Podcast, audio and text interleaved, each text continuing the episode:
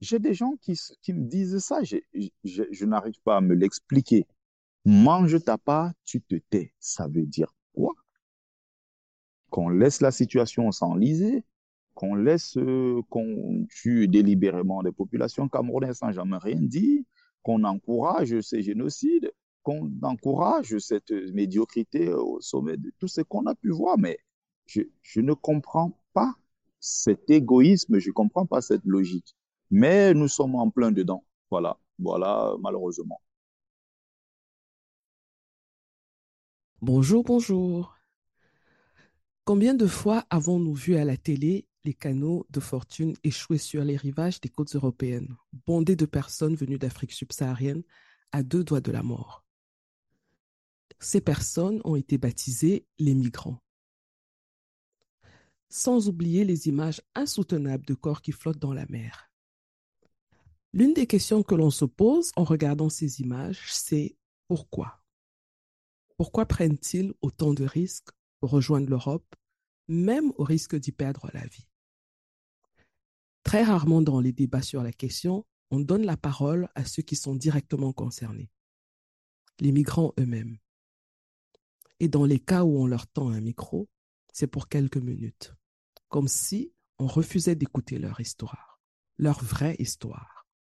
Des histoires complexes, certes singulières, mais ô combien universelles. C'est l'une d'elles que nous allons écouter dans cet épisode, celle de Bertrand Sicadi, plus connu sous le nom de Bertie le Camite sur les réseaux sociaux. Il est mon invité aujourd'hui. Il est camerounais, vit en France et a eu le courage et la force de raconter son histoire dans un livre. Son livre, publié en auto-édition, s'intitule Folie et calvaire des migrants. Bertrand Sicadi est aussi conférencier, activiste panafricain. Bonjour Bertrand Sicadi. Bonsoir Assel, bonjour, euh, ou bien... Euh, Alors, au moment où nous enregistrons, on est déjà le soir, donc bonsoir.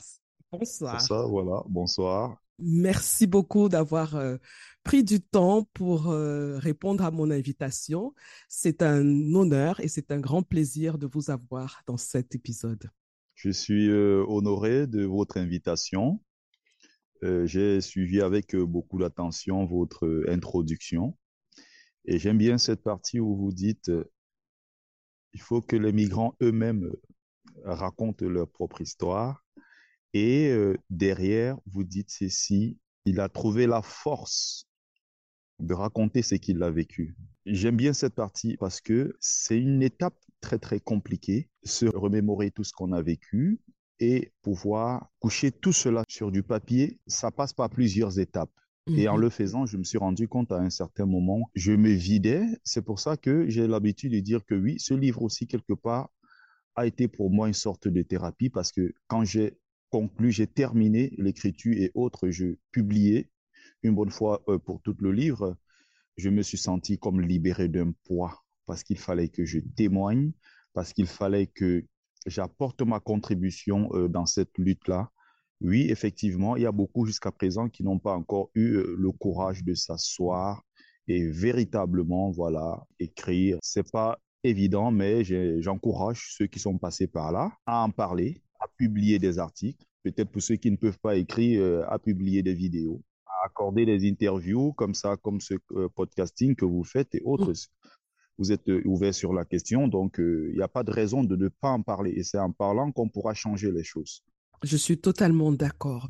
Alors, avant de revenir sur euh, l'effet que l'acte d'écriture a eu sur vous, j'aimerais qu'on fasse un petit retour en arrière. Quand je lisais le livre, il y a une question qui était constamment dans ma tête.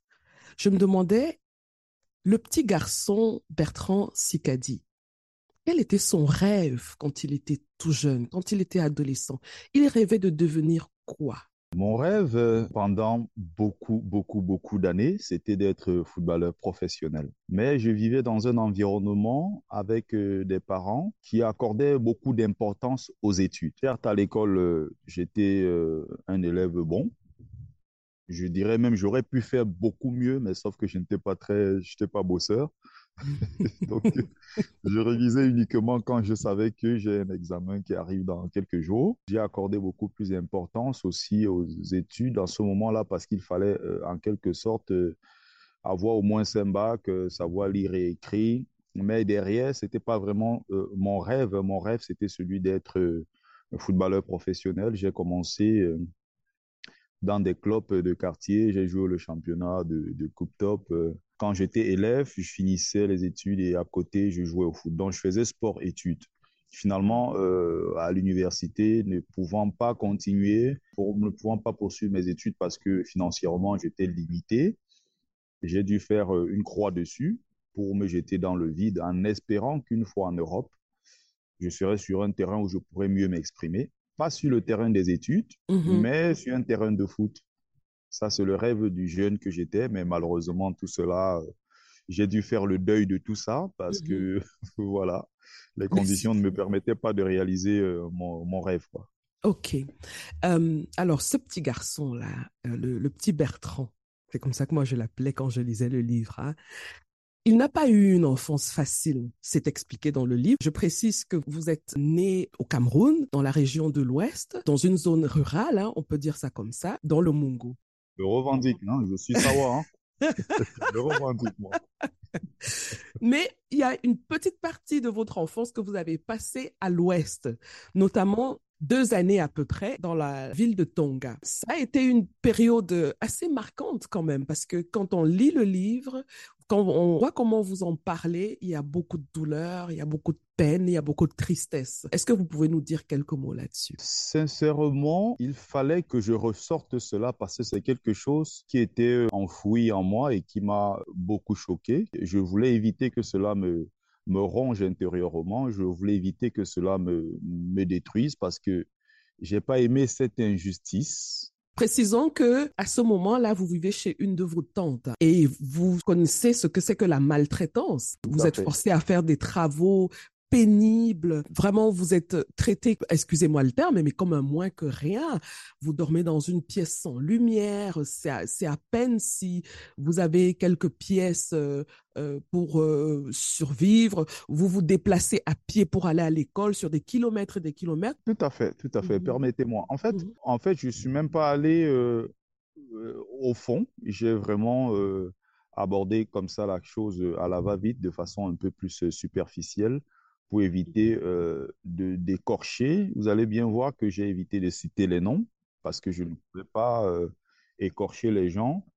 Euh, c'est vrai qu'avant de m'installer chez eux, je j'avais, c'est pas comme si je n'avais pas où aller. Je suis sorti de Njombe où j'ai laissé une grande maison de six chambres.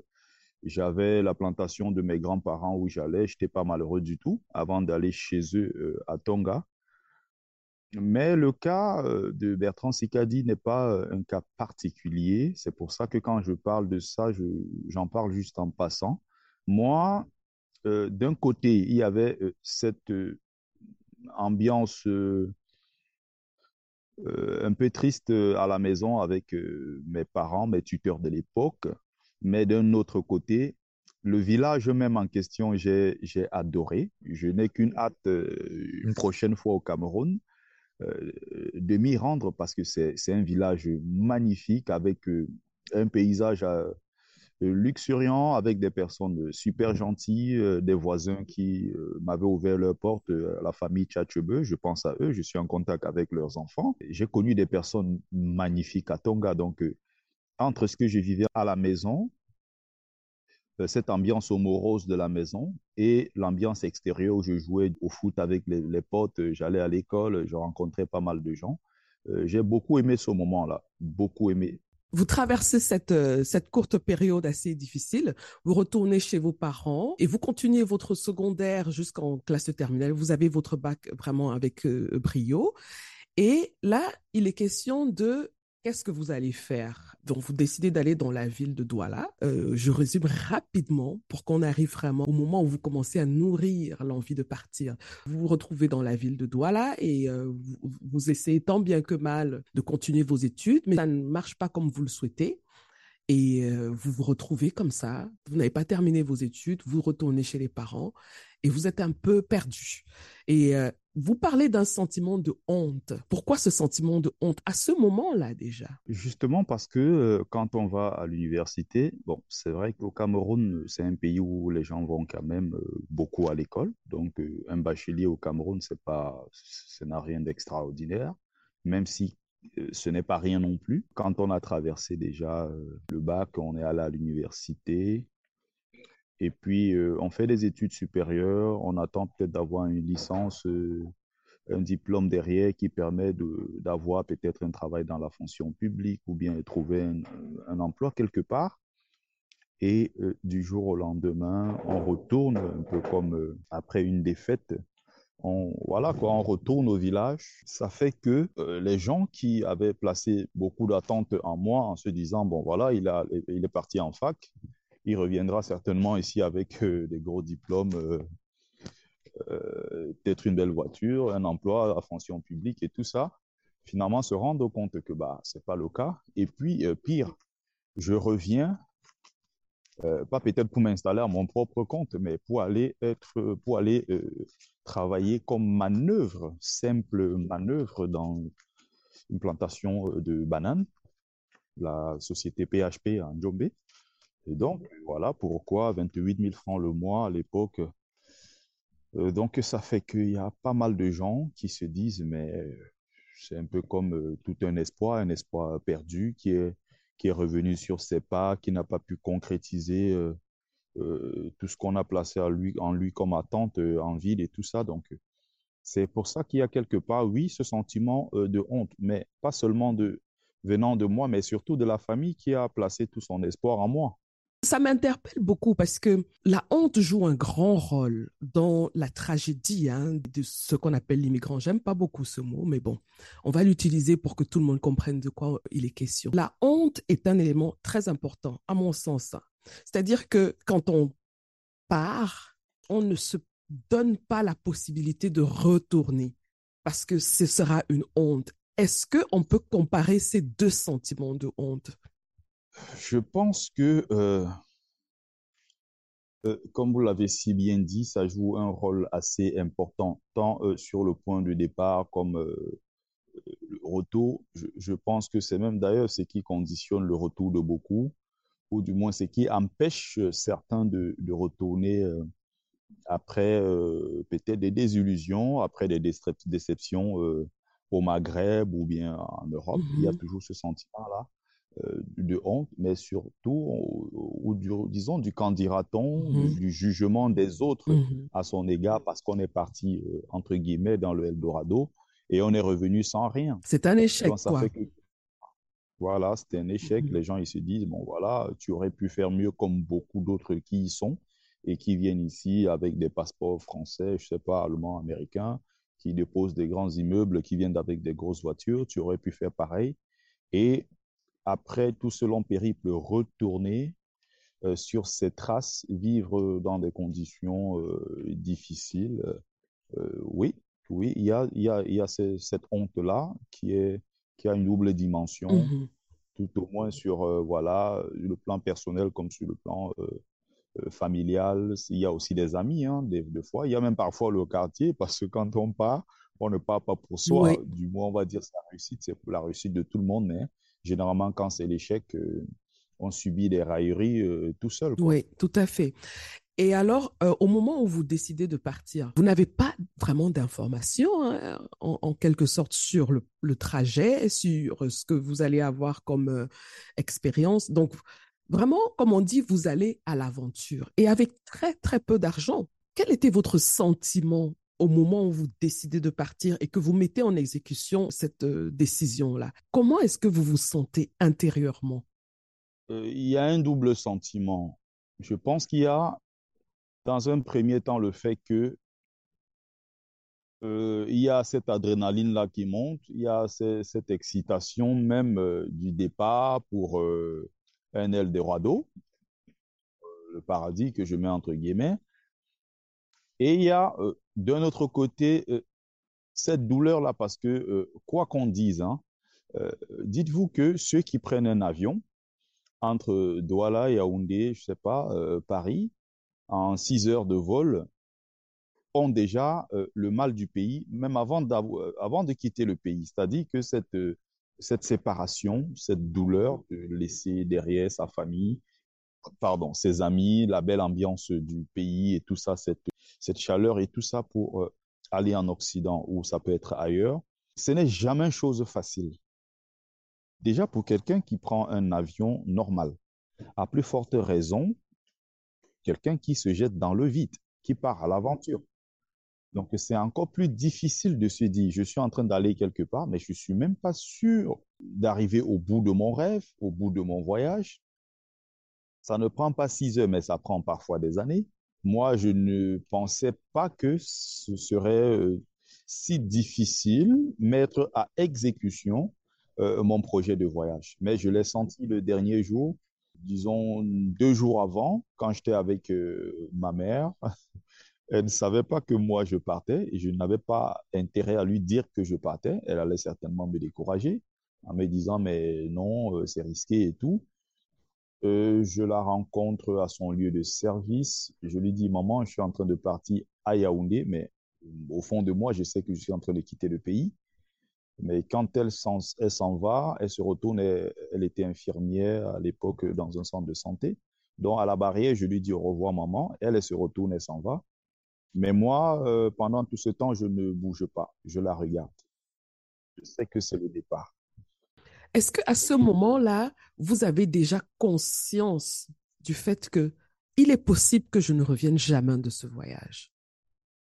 Oui, justement, c'est très, très, très, très, très, très difficile. C'est une décision euh, très difficile à prendre. J'ai conscience euh, du danger que je cours en prenant ce chemin, mais d'un autre côté aussi, je me dis comme tout migrant, chacun a sa chance.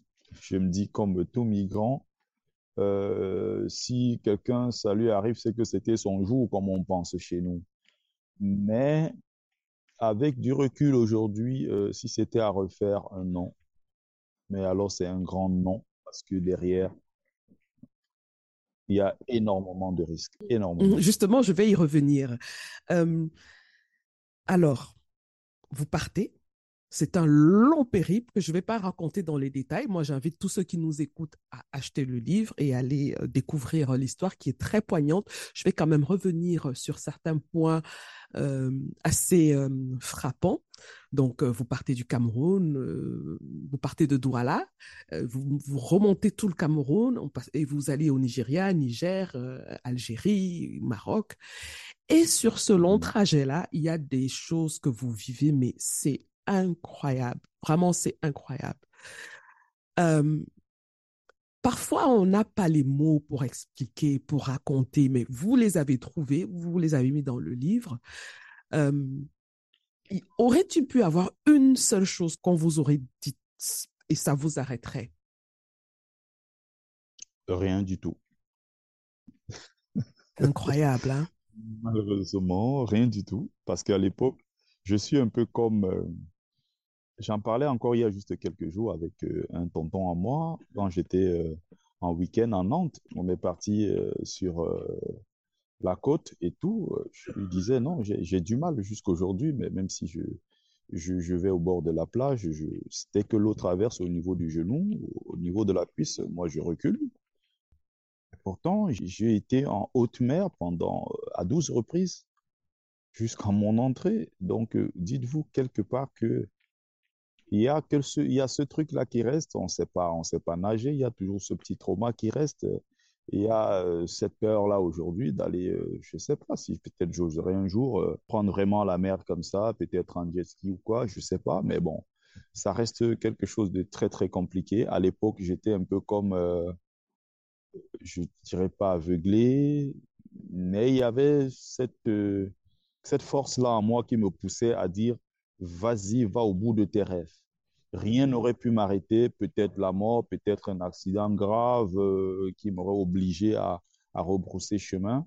Mais voilà, aujourd'hui, avec du recul, euh, je ne voudrais pas passer pour euh, le donneur de leçons, parce que là, c'est souvent le problème. Et à ce problème-là, c'est qu'une fois arrivé, quand on donne des conseils, il y a des gens qui disent, ben oui, tu es arrivé chez les Blancs, Aujourd'hui, tu manges bien, tu as pris du poids. Euh, Et tu, tu, veux empêcher les autres de, de, de venir. Voilà. Mhm. De venir profiter du même euh, paradis. Voilà. Mais je, avec du recul, non, c'est quelque chose d'assez assez risqué. Mhm. Alors, j'ai remarqué que sur ce trajet-là, il y a toute une organisation. C'est incroyable. Que ce soit au niveau des passeurs. Alors, au départ, moi, je pensais que les passeurs, c'était juste au niveau de, de, la frontière euh, entre l'Afrique et l'Europe. Mais non, les passeurs, c'est vraiment euh, à toutes les petites, petites, petites étapes. À toutes les petites étapes, même déjà partant du Cameroun. C'est une chaîne, en fait. Il y a des passeurs qui sont là, c'est leur business, et généralement, ils ont des voitures ou alors ils ont des connexions avec des taximans, des taxi-brousses, euh, voilà, qui font ce boulot. Et donc, il y a des gens qui font ça depuis des années qui nourrissent leur famille grâce à ce trafic. Euh. Ça donne toute une autre dimension à ce phénomène parce que, quoi qu'on dise, si les gens décident de partir, c'est parce qu'ils ne se sentent pas bien là où ils sont. Je schématise hein, parce que c'est plus profond que ça. Et en même temps, cette organisation-là, comme vous l'avez dit, est aussi une manière de nourrir sa famille. Donc, ça m'interpelle parce que si on veut résoudre ce problème, il faut résoudre les problèmes de ces personnes-là, que ce soit ceux qui partent ou ceux qui sont dans l'organisation. Oui. C'est lié. Je dirais tout simplement que c'est lié. Parce que tous ces passeurs ont des femmes, souvent sont des polygames, ont beaucoup d'enfants, qui sont scolarisés, qui ont une vie derrière et tout ça. Euh, pour eux, c'est devenu un job. Il y a des gens qui vivent depuis euh, des décennies et autres que ce soit du côté du Maghreb, que ce soit du côté de l'Afrique subsaharienne, euh, dans un pays comme le Niger où il y a beaucoup, beaucoup de trafic de ce genre. Mais il y a des gens qui vivent de ça. Il y a des gens qui sont connus, euh, qui sont amis avec des commissaires, qui sont amis avec des gouverneurs, qui sont amis avec, non, mais qui font ce travail, entre guillemets, depuis beaucoup, beaucoup, beaucoup d'années et qui ne sont pas inquiétés. Et d'ailleurs, je vais même dire, j'irai même plus loin en disant que ceux qui font ça, il y a de, certains parmi qui sont convaincus, hein, mais de bonne foi, qui les rendent plutôt service. C'est-à-dire, ils vous facilitent le voyage. Ils vous rendent service. Ils vous donnent même des bénédictions en disant allez chercher, revenez développer l'Afrique. Ils donnent des bénédictions. Donc euh, voilà, c'est quelque chose qui est su, c'est entretenu. Voilà, par le, le système en place, même s'ils essayent de faire semblant et dans cette organisation-là, une chose extraordinaire aussi, c'est qu'il y a des anciens euh, candidats à la migration et eux-mêmes, euh, dans différents endroits, dans différentes étapes, ils se sont organisés. Mais j'ai lu des choses incroyables. il y a des organisations en forme de gouvernement ben oui, il y a le gouvernement camerounais jusqu'à présent. C'est incroyable. Il y a le ministre, il y a la première dame. Oui, alors là, j'ai éclaté de rire. Cette affaire de première dame, j'ai dit, ah ouais, elle pouvait pas manquer celle-là, oui. il y a une première dame, euh, quand elle se lève, elle n'est pas contente, elle cible quelqu'un. Bon, toi, tu fais un peu la tête, bah, tu vas me chercher de l'eau, tu vas me chercher du bois, du chauffage. Et toi, bon, voilà, c'est plutôt, euh, voilà, elle distribue les tâches et tout. Euh. C'est incroyable. c'est pour ça que j'ai parlé d'un Cameroun bis. D'un Cameroun bis. Et ces personnes-là n'ont pas l'intention de partir parce que si elles sont implantées comme ça et ont déjà une certaine organisation, je pense qu'elles ont peut-être abandonné l'idée de rejoindre l'Europe, je ne sais pas. Il y en a qui euh, sont installés depuis 10 ans, 15 ans, euh, qui sont dans ce trafic et qui ne sortiront jamais de là. Et ils se font beaucoup d'argent avec euh, ce trafic. Euh, à l'époque, on a connu pas mal, mais généralement, c'est des gens, pour ceux que j'ai connus, hein, mm-hmm. qui sont généralement des Camerounais, j'ai entendu parler également de quelques-uns qui étaient du côté nigérian où c'est encore plus violent. Mais les Camerounais, j'en ai connu, d'autres qui sont morts, d'autres qui sont allés en prison, d'autres dont à l'époque euh, on a assassiné sa sœur euh, au Cameroun pour tout le mal qu'il avait fait aux Camerounais à l'étranger. On a ciblé sa sœur au Cameroun, ah euh, on l'a assassiné. Il y a eu beaucoup de cas comme ça, des gens qui finissent plutôt avec des, des tas de maladies et tout ça. Donc, ouais, il y en a finalement, oui, le rêve de partir n'est plus là, mais du moins ils vivent leur rêve sur place parce que ils ont des facilités qu'ils n'auraient pas peut-être pu avoir ailleurs. Euh, le soir, quand les, bon, les passagers, ils appellent ça comme ça, les passagers arrivent, euh, il peut se choisir parmi ces passagers, bon, une belle femme qui lui plaît, bon, il, il fait son choix, voilà, parmi celles qui arrivent. Ces femmes ne peuvent pas broncher, elles n'ont pas autre choix que de se livrer à lui pour survivre et avoir une sorte de sécurité. C'est toute une organisation, toute une organisation. Ça fait froid dans le dos. Ça fait vraiment froid dans le dos. Alors, vous avez essayé 12 fois pour euh, rejoindre l'Europe. Alors, les 12 tentatives, c'était pas que vous, chaque fois vous retournez au Cameroun. Non, non, c'était que vous étiez déjà arrivé à, à une ville frontalière. Hein, dont... Oui, j'ai l'acheté au Maroc. J'étais notamment dans la ville de Tanger, de Nador et de Finidec. Et à chaque fois qu'on tentait, euh, si ça échouait, on était euh, toujours rapatrié, on va dire envoyé côté algérien, euh, du moins entre la, à la frontière entre l'Algérie et le Maroc, toujours dans la zone tampon. Et après, on fait encore des kilomètres pour euh, revenir côté marocain. Euh, voilà, et retenter voilà, une autre fois. Quoi, voilà. Il y a beaucoup de choses que vous avez vécues d'atroces. Hein? Est-ce qu'il y a un événement marquant qui est au-dessus de tout ce que vous avez vécu, ou ça, vous vous dites, ce n'est pas de ce monde? Notamment euh, quelque chose de marquant, euh, surtout négativement, mmh. qui m'a profondément choqué. Alors, euh, j'ai intitulé cela dans mon livre Une date tristement ou inoubliable, à savoir le 17 septembre 2013, où je suis lors d'un assaut et écrasé, euh, je vais dire piétiné par des camarades d'un côté. Euh, il y a des morts, il y a des blessés graves, il y a des, des, des, des gens qui se noient, il y a euh, des forces auxiliaires, bon, avec une bande de voyous payés, euh, qui viennent prêter main forte, n'est-ce pas, aux forces auxiliaires, qui ont des machettes, des, couteaux, et des gens parfois qui se droguent à longueur de journée. Hein. Donc voilà, ils tombent sur les migrants. D'ailleurs, l'image récente de, de, du massacre des, des subsahariens au Maroc en dit long. De Melilla, justement, mais vous me prenez les mots dans la bouche parce que j'allais vous demander quand vous avez vu cette actualité euh, de Melilla. Je rappelle pour ceux qui nous écoutent qu'il y a 37 personnes qui sont décédées dans cette affaire. Donc, il y avait eu un assaut hein, presque 100 personnes selon Caminando Fronteras et selon d'autres associations, voire même plus, mais selon d'autres associations, euh, voilà, 37, 40, 50, ça dépend. Qu'est-ce que vous avez pensé à ce moment-là, quand vous voyez ça maintenant, ayant une certaine, euh, je dirais pas distance parce que vous avez vécu ça, mais qu'est-ce que vous voyez n'étant plus acteur de l'intérieur? Première chose, j'ai été, j'ai été frappé. J'ai envoyé la vidéo à un ami en lui disant là. Parce que j'ai encore beaucoup d'amis qui y sont. Donc, tout de suite, j'ai essayé de contacter pour euh, savoir si, euh, comment ça se passait. Est-ce que des, des, des proches que j'ai laissés là-bas, des amis, est-ce qu'ils étaient à, cette, à cet assaut? Il y avait beaucoup de Camerounais, Ivoiriens, des Ouest-Africains euh, en général, mais c'est un carnage. Et ça me rappelle exactement. Donc, vous voyez, il y a des gens qui sont déjà, ceux qui sont morts, qu'on mélange avec ceux qui ne sont pas encore morts, de toute façon, on, balance. Et voilà, je m'étais retrouvé à un certain moment dans cette situation où on croyait que j'étais mort. Euh, on, on, balance dessus des corps, ceux qui sont déjà morts, ceux, mes camarades ont vécu pareil. Donc, ce que vous avez vu récemment, ça retraduit exactement ce qu'on a vécu. Avant nous, les gens l'ont vécu. Mais il est question de faire en sorte que cela cesse. J'ai trouvé à la à place de la République, j'allais pour une manifestation, euh, j'allais soutenir les frères de, du Mali, de, de Guinée-Conakry et autres, mais du Tchad également.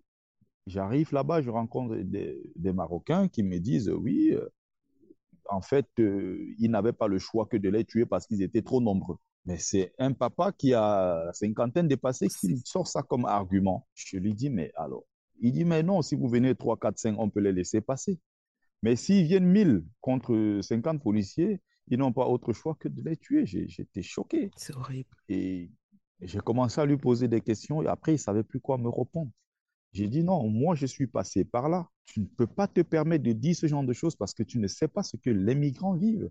Et donc après, il m'a dit non, euh, je m'excuse, euh, mais voilà, de toute façon, euh, euh, devant Allah, ils seront jugés. J'ai dit, de toute façon, je ne rentre pas dans ça, mais ce sont des humains, qu'ils soient noirs, qu'ils soient verts, qu'ils ne soient pas chez eux parce que vous estimez que le Maghreb, ce n'est pas en Afrique. Ils ont le droit de vivre et être en sécurité où qu'ils se trouvent dans ce monde parce qu'ils sont des humains et citoyens de, de cette humanité. Donc, euh, citoyens de ce, de, de ce monde. Là, quand ça me vient comme ça, j'ai dit, mais oulala. Et exactement, je connais l'endroit là où ils ont été attaqués euh, à côté de Bariotino, mais c'est, ça, dit qu'il y a ces images-là qui reviennent. Parce que je me souviens très bien qu'à côté, il y a un endroit que nous, on appelait le Polo des 16. À côté, il y a pas mal d'endroits où on a fait des tentatives. On a, je ne sais plus combien de fois on a fait des tentatives répétées à cet endroit. Quand je revois ça, j'ai très mal. Et le pire, c'est qu'il y a des gens qui pouvaient être encore sauvés. On a des gens qui sont encore là, qui cherchent à respirer, qui se battent. On aurait pu leur mettre de l'oxygène, on aurait pu sauver beaucoup de gens. Et c'est exactement ce qui s'est passé ce 17 septembre 2013, où je dis, mais ce n'est pas normal. Encore, j'étais debout, je, je, respirais, je pouvais parler, et moi, je leur disais ceci. Monsieur, il y a des gens qui sont en train de mourir. Je parle comme ça aux sapeurs-pompiers qui sont sauvés qui sont pardon, formés pour sauver des vies. Je disais aux messieurs, mais battez-vous, faites quelque chose, permettez à ces gens de respirer, mettez-leur euh, de l'oxygène pour qu'ils respirent.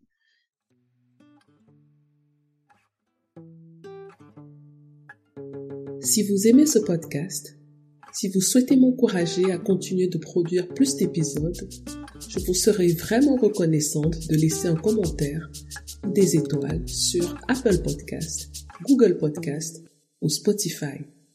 Cela boostera le podcast dans les résultats des moteurs de recherche et notre communauté d'amoureux du livre et de la culture africaine grandira. Sans votre apport, cela n'est pas possible. Seul, je n'y arriverai pas. Merci de tout cœur pour votre fidélité. Quand vous voyez des images comme celle-là, le traumatisme, il est, il est, il est réveillé. Comment vous faites? Moi, la question que j'ai envie de vous poser aujourd'hui, Bertrand Sicadi, comment vous allez? Comment vous faites? Je fais très bien. Ça se passe plutôt bien pour moi. Je suis arrivé en 2014 ici. Je me suis très bien intégré. J'ai une femme, j'ai deux enfants. C'est mon bonheur. J'ai un travail, j'ai une situation. Je, parviens à, à joindre les deux bouts. J'arrive à me battre pour subvenir aux besoins de, de, ma famille qui est restée au Cameroun. Pas que je vis mes rêves, mais au moins je ne meurs pas de faim. Voilà, c'est déjà pas mal. Mm -hmm. euh, en espérant peut-être que l'avenir me réserve mieux que ça. Mais en ce qui concerne euh, les séquelles, euh, des traumatismes et tout ça, je dirais que euh, ça va. Même si en voyant ce genre d'image, euh, j'avoue, ça me replonge en quelque sorte dans ce passé et je suis triste parce qu'on aurait pu faire quelque chose. On aurait pu faire, je me serais attendu euh, à ce que les dirigeants africains, une bonne fois pour toutes, en regardant ces images, se disent, mais oui, mais ce sont nos enfants qu'on est en train de tuer comme ça. Mmh. Qu'ils fassent ne serait-ce que, je ne sais pas, un chantage au Maroc. Ils ont des relations euh, avec euh, le reste du continent, qu'on essaie oui. d'interpeller, qu'on leur dise mais non, c'est des gens qu'il faut protéger parce que parce que parce que je n'ai pas vu cette mobilisation euh, des dirigeants africains ou du moins subsahariens ou même des, des pays respectifs qui ont été euh, dont les enfants ont été euh, massacrés. Je n'ai pas vu grand chose. Je me suis à plusieurs reprises, j'ai envoyé, j'ai fait même des directs sur Facebook pour dénoncer. J'ai écrit des textes. Euh, voilà, mais je ne peux que faire ça et j'ai participé à plusieurs manifestations pour dénoncer, mais voilà, qu'est-ce que je peux faire de plus? C'est ça. Mais je pense que vous faites déjà beaucoup parce que quand on sort d'un traumatisme comme celui-là, quand on sort d'une expérience comme celle-là, je crois que la première des choses, je me dis, hein, parce que je n'ai pas encore vécu ça, donc je ne peux que imaginer que on a envie d'abord de se reposer. On a d'abord envie de se soigner. On a envie de, vraiment de se refaire une santé. Donc, euh, le fait que vous preniez du temps, que vous en parliez, moi, je trouve ça vraiment honorable. Euh, c'est vrai que, vu la grandeur, l'ampleur du phénomène, ça peut sembler comme ça euh, banal, mais moi, détrompez-vous, moi, je pense qu'il ne faut pas lâcher, il faut toujours en parler, il faut toujours en parler. Et justement, pour revenir sur comment vous vous sentez aujourd'hui, est-ce que vous avez eu un accompagnement psychologique? Parce que ce que vous avez vécu n'est pas humain. C'est pas quelque chose qu'un être humain a l'habitude de voir. Est-ce que vous avez été accompagné déjà pour, euh, hmm. pour, pour, pour, vous retrouver un petit peu? Non, pas du tout. Pas mhm. du tout, pas du tout. Je n'ai jamais été accompagné. D'ailleurs, je n'ai même jamais été voir un psychologue pour quoi que ce soit. Mhm. Moi, j'avais un objectif à atteindre, c'était de venir en Europe. Euh, voilà, une fois que je suis arrivé euh, à Paris. C'était mon objectif euh, final. Je suis arrivé euh, à Paris, je me suis intégré très vite, voilà. Et voilà, j'ai fondé ma famille. Je n'ai jamais eu de, euh, je sais pas, de, de, de cauchemar où je, je sursaute euh, sur quoi que ce soit, où je me retrouve dans une situation. Certes, oui, quand j'étais sur place au Maroc, il y a eu des moments où j'avais des cauchemars. Je revoyais des scènes de violence, mais non, ça c'était passager, c'était vite fait. Et puis, euh, une fois arrivé en Europe, voilà, j'ai repris ma vie en main. Il euh, n'y a pas de souci à ce niveau. Mhm. Et si c'était à refaire avec les connaissances que vous avez aujourd'hui, qu'est-ce que vous feriez différemment? Je ne prendrais pas déjà le risque de partir de mon pays pour un pays lointain en passant par ce chemin. Ce que je donne toujours comme conseil aux gens, c'est de s'engager par les voies légales. Certes, toutes les familles ne peuvent pas se permettre. Les gens ont le droit de rêver, ils ont le droit d'aller où ils veulent. Ce que je peux donner juste comme conseil, c'est de faire les choses par la voie légale. Euh, des fois, c'est parce qu'on est sous-informé ou parfois mal informé. On a l'impression que euh, prendre un avion, faire des démarches, par exemple dans un pays comme le, Cameroun, qui a des, très très peu d'ouverture sur le monde extérieur, du moins qui sont des pays qui fassent peut-être rêver. Donc le Cameroun, sur ce plan-là, hmm, le passeport camerounais permet d'aller dans combien de pays? Est-ce qu'il y a des facilités ou bien sans visa pour combien de pays à travers le monde? Il y en a très très peu. Il y a des pays comme, euh, je sais pas, le Mali, euh, des pays à côté où on peut aller, voilà. Je le dis pourquoi? Parce que durant ce périple, j'ai rencontré des gens qui avaient un million de francs CFA. J'ai rencontré des gens qui avaient 2 millions, qui avaient 3 millions. Il y a dont des gens qui avaient de fortes sommes. Avec euh, cette somme, ils auraient pu peut-être faire un business sur place ou bien, je ne sais pas, et même voyager légalement. Légalement. Donc, il y a un vrai souci d'information. De, d'information, il y a beaucoup de suivisme parce que tel du quartier est parti, bon, moi aussi je pars. Parce que tel a dit que il est en Algérie, bah moi aussi je, pars le retrouver en Algérie alors que sur place a déjà une très belle situation. Je m'en sors très bien, mais pourquoi j'ai besoin de prendre autant de risques pour me rendre en Algérie alors que j'ai déjà une vie sur place au Cameroun? Donc, il y a ce suivisme-là, cet effet de mode aussi, euh, ben, voyageur et tout ça. Bon, voilà, quoi, ça, ça fait son effet, mais on essaye Dites-vous qu'aujourd'hui, je sensibilise, je mène un combat contre le gouvernement camerounais qui est en place. Je ne suis pas d'accord avec euh, euh, la politique et tout. Mais dites-vous qu'aujourd'hui, ceux qui me combattent le plus sur les réseaux sociaux sont des gens avec qui j'étais hier au Maroc, en Algérie et autres. Ce sont des anciens migrants qui sont arrivés une fois à Paris, en Allemagne, un peu partout, et qui aujourd'hui soutiennent le même gouvernement en place. Qu'ils ont laissé. Ils ont laissé ce gouvernement qui les a, qui leur a tout refusé, ce gouvernement qui a euh, en quelque sorte sacrifié cette jeunesse, et ce sont les mêmes qui, une fois en Europe, disent non, euh, ce n'est pas Paul Biya le problème, c'est son entourage.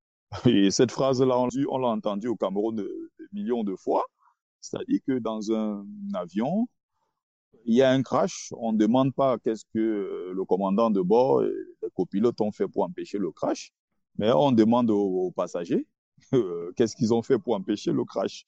Donc, j'ai jamais compris cette logique. Et je discutais encore il n'y a même pas un mois avec euh, un camarade avec qui j'étais au Maroc en 2011 qui me dit, mais non, euh, votre combat que vous menez contre le gouvernement camerounais, ça n'a pas de sens, arrêtez vos histoires, c'est une affaire de Bamileke qui veulent prendre la place de Paul Biya.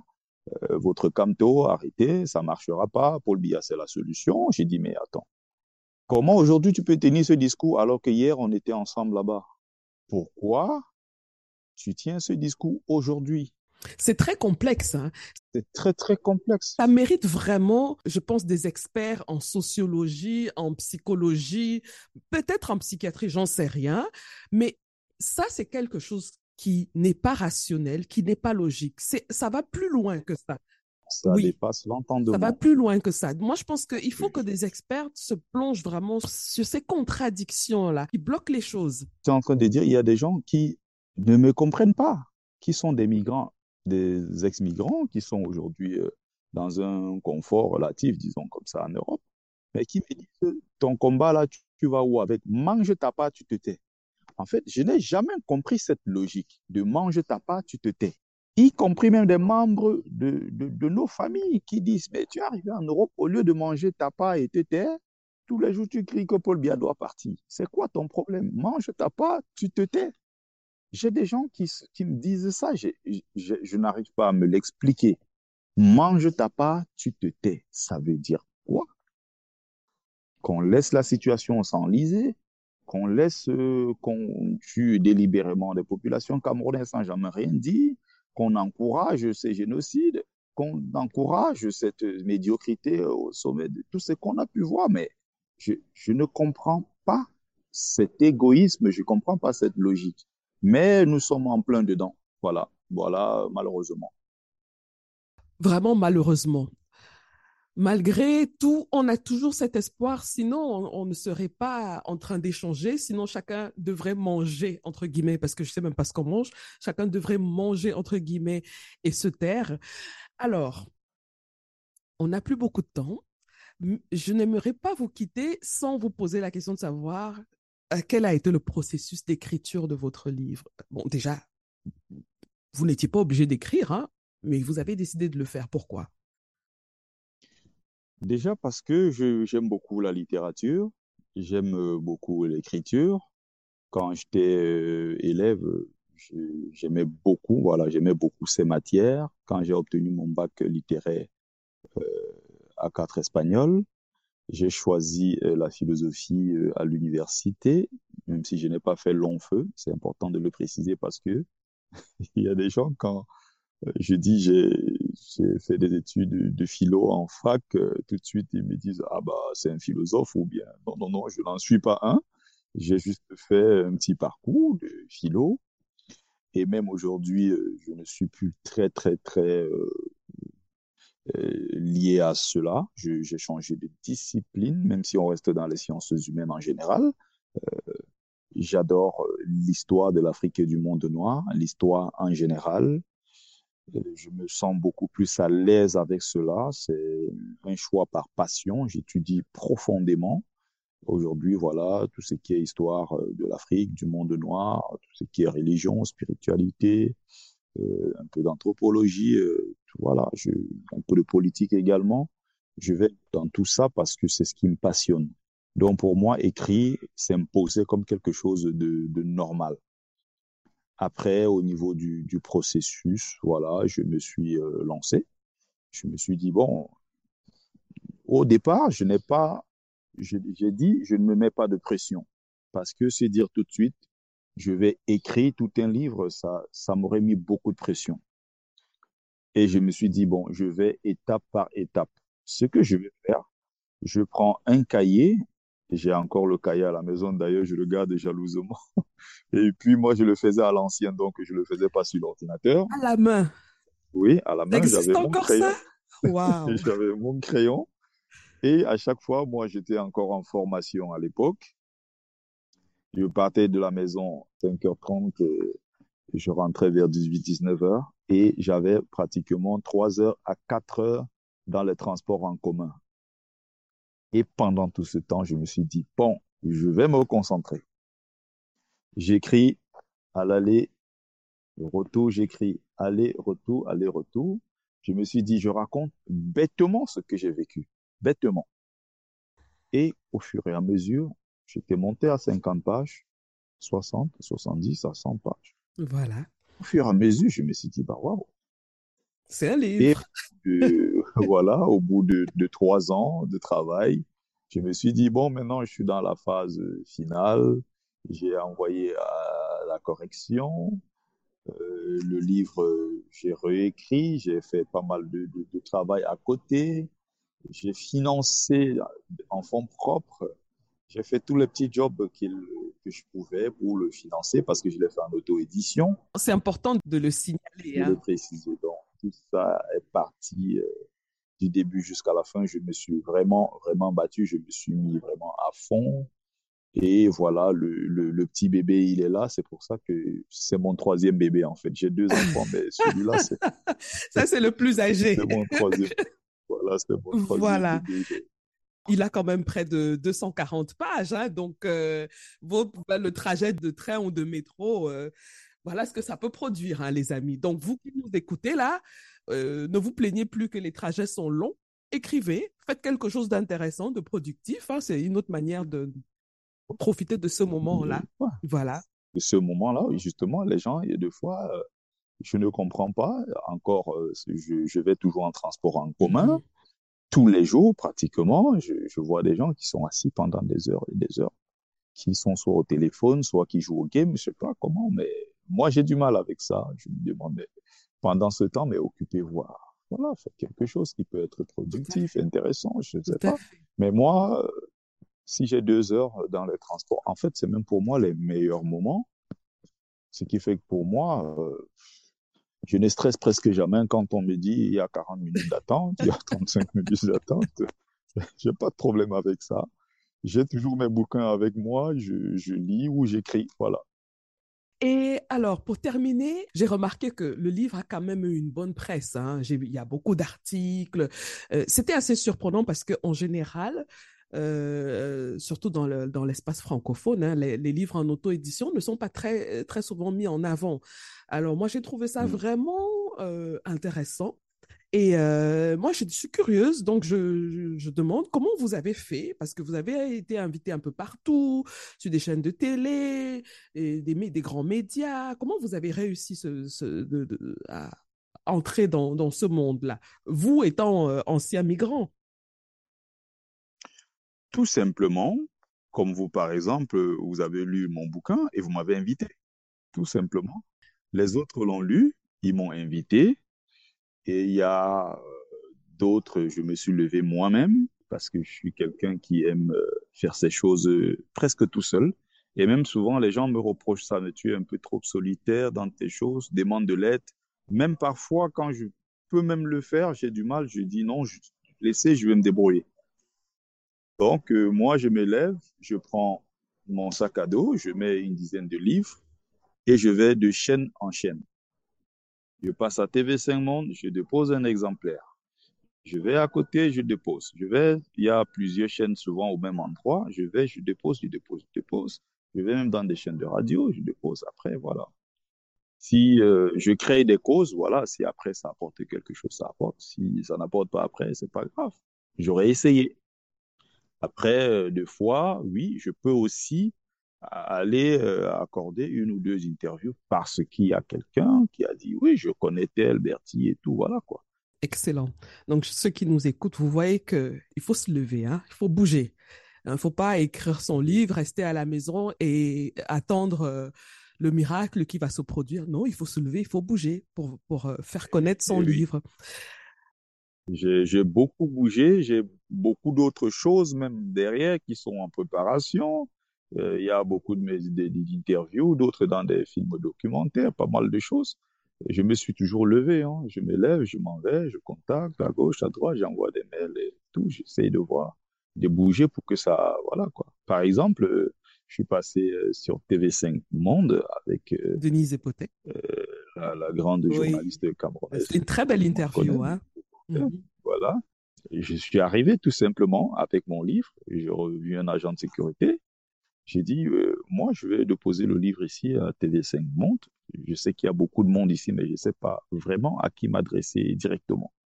Comment je fais? L'agent de sécurité me dit, mais vous êtes de quel pays? J'ai dit, non, je suis camerounais. Il me dit, ah oui, vous êtes camerounais, ça tombe bien. Vous avez une sœur ici, Madame Denise Epoté. Elle est très gentille, cette femme. J'ai dit, mais oui, je la connais. Euh, petit, je l'ai vu au journal télé et tout ça. C'est une grande dame que tout le monde connaît au Cameroun et même en Afrique et tout. Il m'a dit, mais oui, au lieu de déposer, non, viens, je vais te dire comment tu vas faire. Écris, j'ai dédicacé pour elle. C'est l'agent de sécurité qui me dit, OK, donnez, je vais déposer pour elle. Magnifique.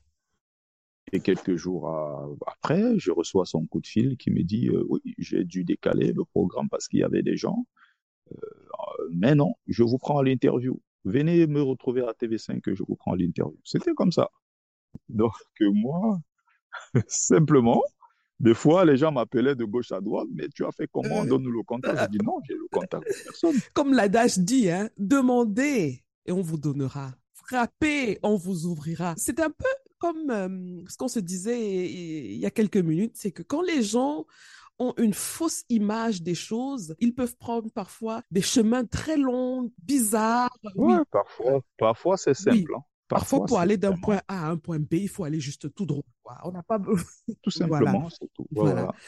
On est arrivé à la fin de notre échange. Je pourrais continuer des heures avec vous, hein, parce qu'il y a de belles choses dans le livre euh, aussi, parce que ce n'est pas que sombre. Hein. C'est vrai que ça parle de quelque chose d'assez de, sombre, mais il y a des. Oui, mais il y a aussi ce côté, euh, voilà. Il y a de l'humanité. D'un pays comme le, voilà, un pays comme le Maroc que je, je qui est un très beau pays. Euh, le Nord Cameroun que je traverse qui m'a ébloui complètement, une partie de mon pays que je connaissais pas. Il y a des personnes merveilleuses que j'ai rencontrées au, courant de, de, de, de, périple. Il y a, il y a beaucoup d'humanité, il y a beaucoup de solidarité également. Il y a même beaucoup d'ambiance, parce qu'en forêt, nous, on dansait beaucoup. On allait faire, on allait à la chasse. Il y a la, vie, avec ses hauts, ses bas, et, entre les deux, il y a des atrocités, il y a du beau, il y a plein, plein, plein de choses. Donc, j'invite vraiment euh, les auditeurs à aller euh, découvrir ce livre. C'est un vrai témoignage, ce n'est pas un roman, hein. c'est un vrai témoignage. Et euh, voilà, Bertie, moi, je vous appelle comme sur les réseaux sociaux. Bertie, nous sommes arrivés à la fin de, notre échange. Est-ce que vous avez peut-être un dernier mot à dire, quelque chose que j'ai oublié de mentionner, qui vous tient à cœur? Non, personnellement, non. On a pratiquement abordé les points euh, essentiels. Mm-hmm. Je, trouve que vous êtes assez professionnel. Je ne sais pas si vous le faites par passion ou c'est le métier. Non, je ne suis pas journaliste. Ah, d'accord. je le fais par passion parce que d'abord j'aime la littérature, euh, j'aime les histoires, hein. j'aime les histoires qu'elles soient romancées, donc la fiction ou pas. Ça c'est de là que tout part en fait. Donc j'ai toujours lu très très jeune, depuis que j'étais très jeune, et au fur et à mesure, voilà, c'est au-delà de la passion, c'est devenu aussi, euh, euh, on va dire un emploi, mais à la base je suis euh, euh, ingénieur en informatique, donc euh, j'ai abandonné tout ça pour me concentrer essentiellement à la littérature. Donc peut-être que c'est ma passion qui me donne la, un peu la, comment dire, la pêche pour euh, avoir les bonnes questions. Voilà, tout à fait. Parce que quand on fait quelque chose d'abord parce qu'on aime, mhm. c'est complètement différent. C'est vrai, c'est vrai, absolument. Mais merci beaucoup, merci beaucoup d'avoir euh, pris de votre temps. Merci pour votre générosité parce que c'est pas toujours évident de dire des choses qui sont enfouies en nous. Merci beaucoup. Si vous avez des livres qui vont sortir, vous savez où vous pouvez venir en parler dans le podcast Le Salon Lit du Livre. Et j'invite tous ceux qui nous écoutent à vous contacter s'ils ont envie de faire quelque chose avec Pour vous. Ceux qui veulent se procurer un exemplaire, je réponds euh, sur euh, Facebook. Hein, je suis toujours disponible sur euh, Bertie Le Camit, Sicadi. Donc, je suis toujours disponible et je vous répondrai. Pour ceux qui sont intéressés, vous me contactez juste euh, aussi, vous pouvez trouver le livre sur euh, Amazon, euh, mais aussi, voilà, je le livre moi-même. J'envoie par la poste sur 24 48 heures maximum, voilà. Donc, je reste ouvert pour des interviews, pour toute chose qui tourne autour de la littérature, cette passion que nous avons en commun. Et mhm. voilà, je suis ouvert à tout ça. D'accord. Donc, merci pour ce magnifique moment que nous avons passé. C'est moi qui vous remercie. Je rappelle aux auditeurs qu'ils trouveront toutes les informations dans la description de l'épisode. Donc, si vous n'avez pas eu le temps de noter euh, le contact et tout, je vais mettre tout ça dans la description de l'épisode. Une fois que vous avez écouté l'épisode, regardez dans la description, dans le résumé, vous allez trouver toutes les informations pour contacter Bertie le Camite. Merci encore, Bertie. Merci à vous, Assel, et très bonne soirée. À très bientôt. À bientôt. Merci. thank you